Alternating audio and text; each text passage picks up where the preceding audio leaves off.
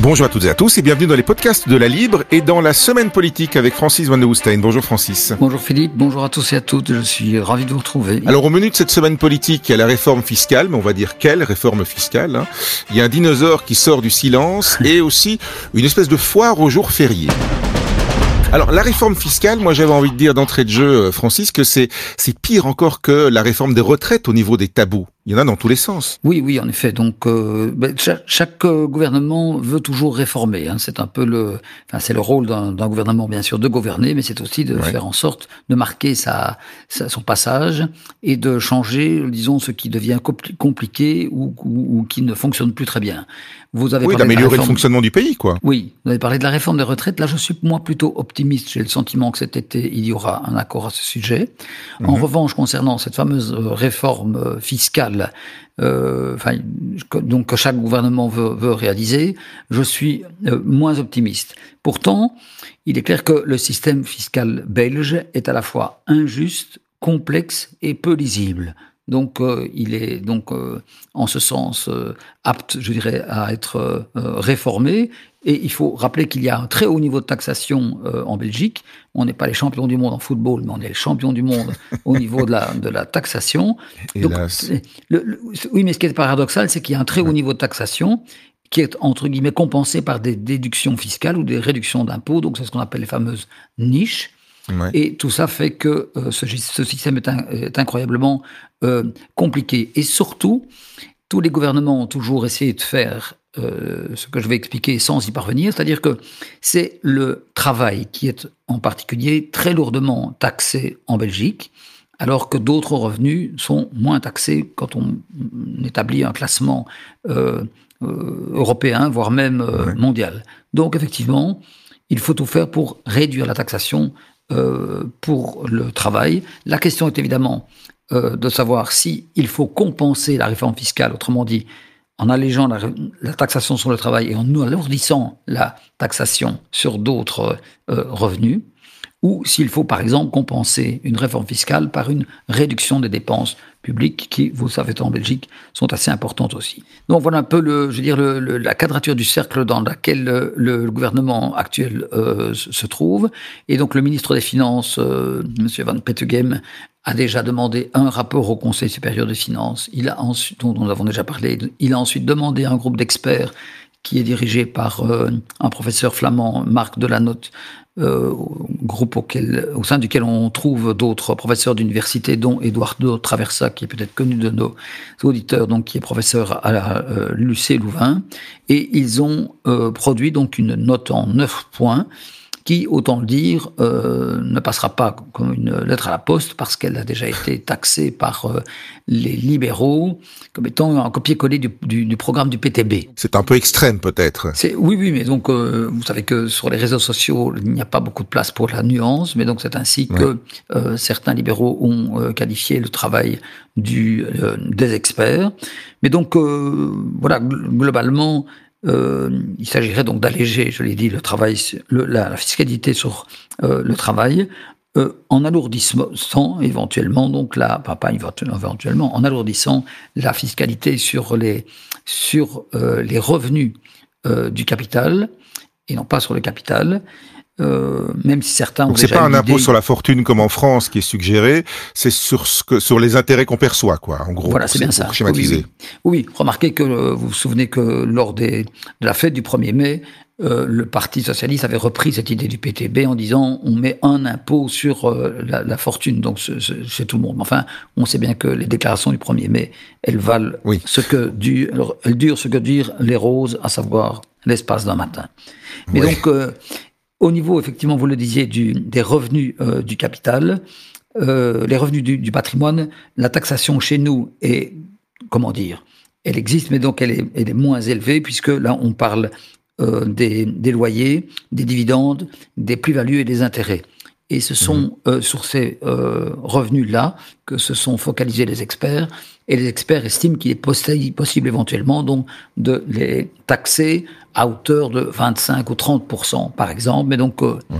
que, que, nos auditeurs ne se, ne, comment dire, ne, ne partent pas ne en paniquez pas, ça ne va pas passer tout de suite, hein, de toute façon. Euh, voilà, il s'agit effectivement de, de, de, simples réflexions, mais et il n'est donc pas du tout certain qu'elles seront mises en vigueur certainement pas cette année et peut-être même pas au cours de cette législature, puisque la volonté réformatrice en matière de fiscalité, vous savez, elle va et elle vient. L'autre idée de, des experts était de taxer davantage les comportements euh, polluants.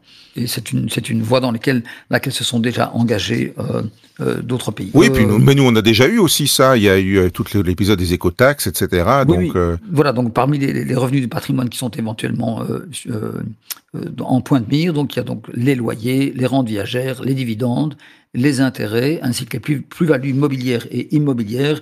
évidemment, certains font remarquer que la fiscalité fédérale sur le patrimoine doit évidemment tenir compte de ce qui se passe au niveau euh, de, la région, puisqu'il y a des impôts euh, régionaux déjà qui touchent le patrimoine, je l'ai dit, comme les droits d'enregistrement ou le précompte euh, immobilier.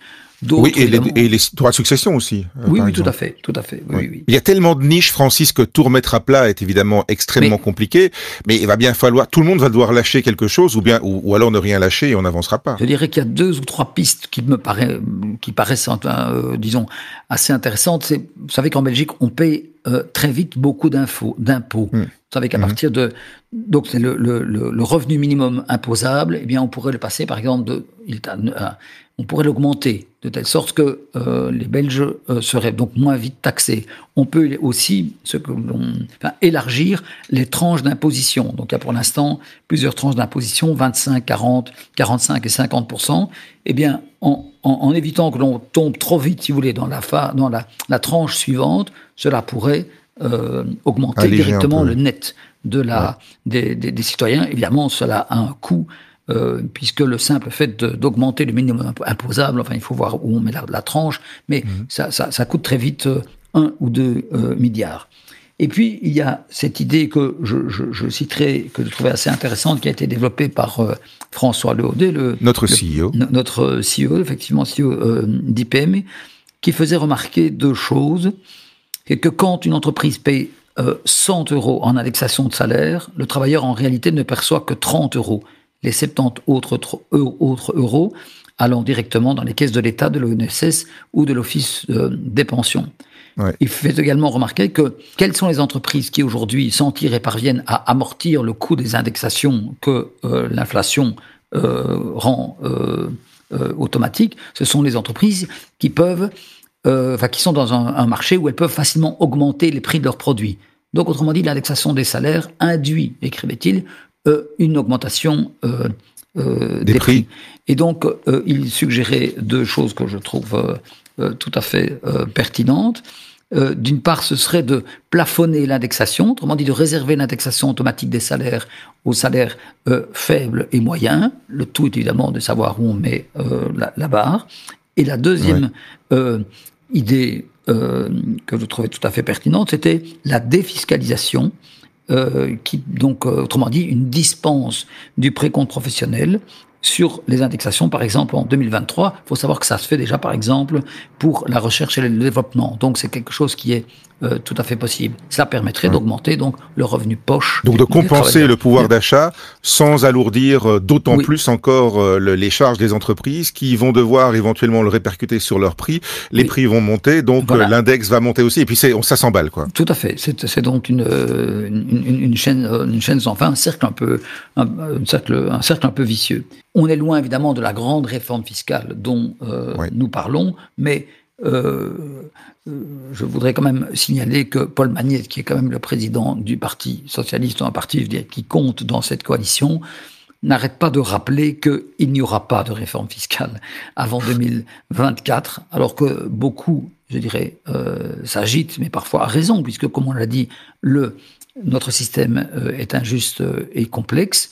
Mais voilà, les socialistes francophones, en tout cas, Thomas Dermine et Paul Magnette, rappellent régulièrement que selon eux, une réforme fiscale n'est pas nécessaire. Je ne voulais pas doucher les espoirs de ceux qui espèrent que leur, leur fiche de salaire sera plus euh, comment, agréable à regarder à la fin du mois, mais il est clair que c'est un dossier extrêmement euh, complexe. Alors on parle aussi de Jean-Claude Van Cohenberg, enfin il refait parler euh, de lui. On replante un peu le décor de Vanco, Francis? Oui, donc c'est l'ancien bourgmestre de Charleroi. Il a été aussi ministre-président de la région wallonne. Et au sein du Parti socialiste, il fait partie donc de l'aile euh, très régionaliste, donc partisan d'une Belgique à quatre régions. Et c'est un homme donc euh, dont enfin qui a qui a été contraint à la démission euh, après tous les scandales. il a eu quelques casseroles. Hein. Du, logement, des logements sociaux à Charleroi. Euh, oui, mais Elio Rupo rappelle toujours qu'il n'a pas été condamné, en effet, mais il a été mhm. poussé à la démission dans ce climat euh, d'affaires. Et euh, donc il est un peu rebelle, je dirais, par rapport à la, à la, à la, à la présidence du Parti socialiste actuel. Et vous vous souvenez que la semaine dernière, nous avons parlé de l'évolution de Paul Magnette, le président du PS, qui, tout en se disant favorable à une Belgique des quatre, de, à quatre régions, se disait partisan du maintien de la communauté française, notamment euh, pour permettre euh, l'enseignement et la, la, mise en, place du pacte d'excellence. Donc, euh, euh, comment vous dire, un changement de, de pied d'avis que nous avons euh, salué, qui va effectivement dans le bon sens.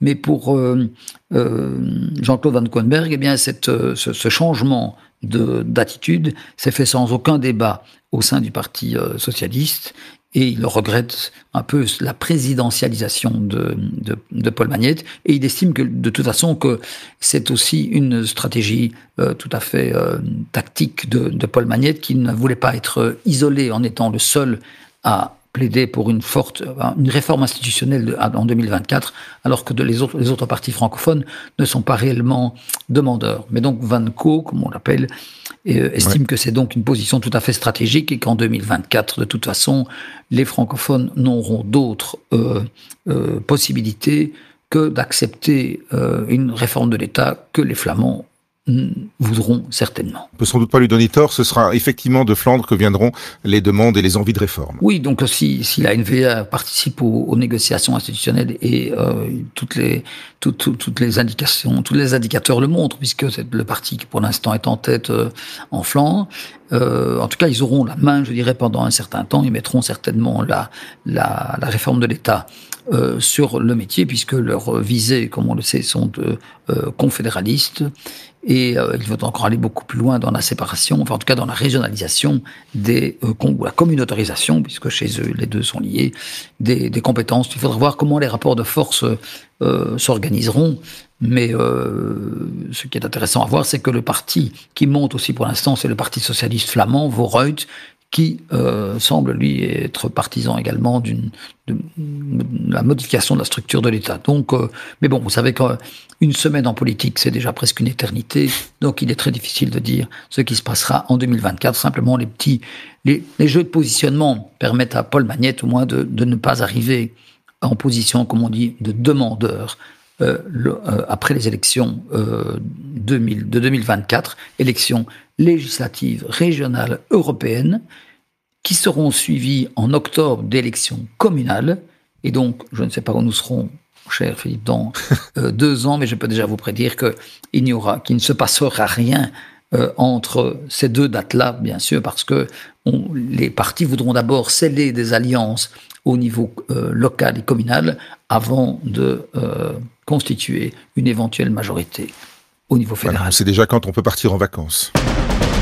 Alors euh, certains euh, flamands aussi voudraient que le 11 juillet, qui est donc le jour de la fête des éperons d'or, hein, c'est-à-dire la, euh, la, la, fête de la communauté flamande en, en Belgique, hein, c'est une célèbre bataille qui a opposé des, des milices communales flamandes à l'armée du roi Philippe IV de France. ils étaient un peu aidés par des Namurois, des Zélandais et quelques Brabançons aussi.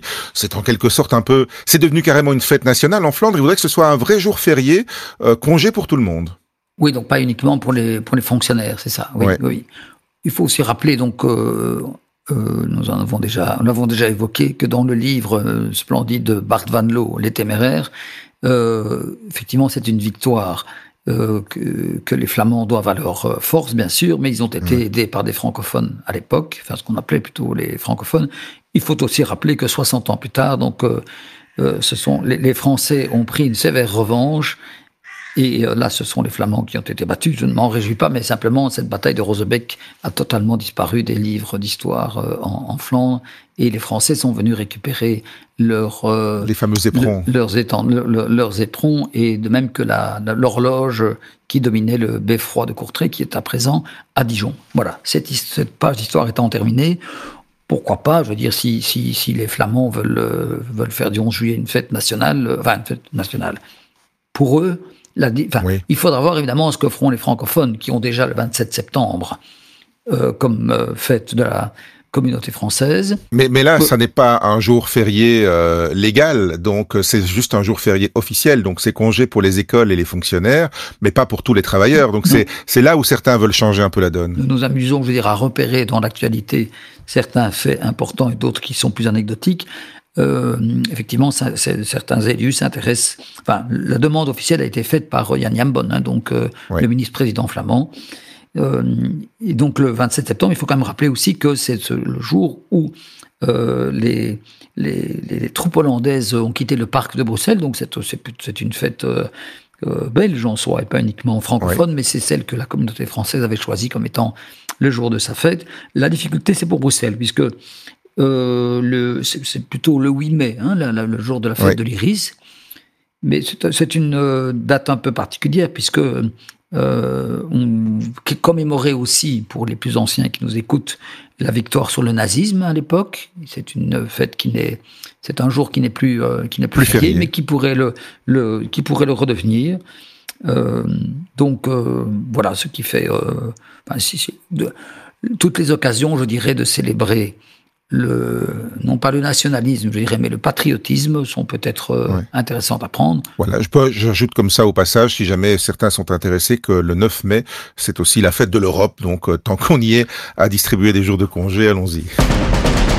Voilà pour la semaine politique. Euh, on revient euh, la semaine prochaine. La semaine prochaine, nous ne serons pas encore le 21 juillet, donc euh, il y aura encore de l'actualité politique. Ce sera encore, ce sera sans doute l'avant-dernière avant une pause estivale, mon cher Francis, parce que peut-être encore des choses qui vont bouger d'ici là. Un petit accord sur les pensions, peut-être? Peut-être oui, parce qu'il faut quand même rappeler que Alexander De Croo, vous vous souvenez après son barbecue, euh, je ne vais pas dire barbecue raté, parce que je pense que là, ils ont, enfin le, l'ambiance était bonne, l'ambiance était bonne, voilà, mais donc ça n'a pas produit les accords euh, espérés. Et après ça, Alexander De Croo a dit qu'il ne s'était jamais engagé à ce qu'il y ait des accords, simplement à ce qu'on continue à parler, à ce que les, les progrès se manifestent. Donc euh, c'est, ils ont fait le strict minimum. On en reparle la semaine prochaine? Avec grand plaisir, Philippe. À bientôt. Merci à vous toutes et tous.